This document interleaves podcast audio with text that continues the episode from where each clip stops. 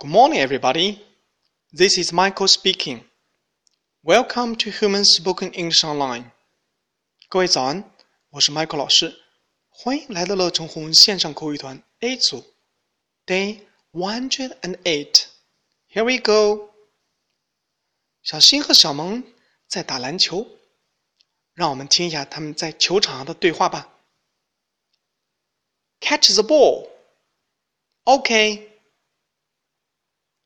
小新说的是 “catch the ball”，接着这个球，catch，抓住、接住的意思，catch，catch the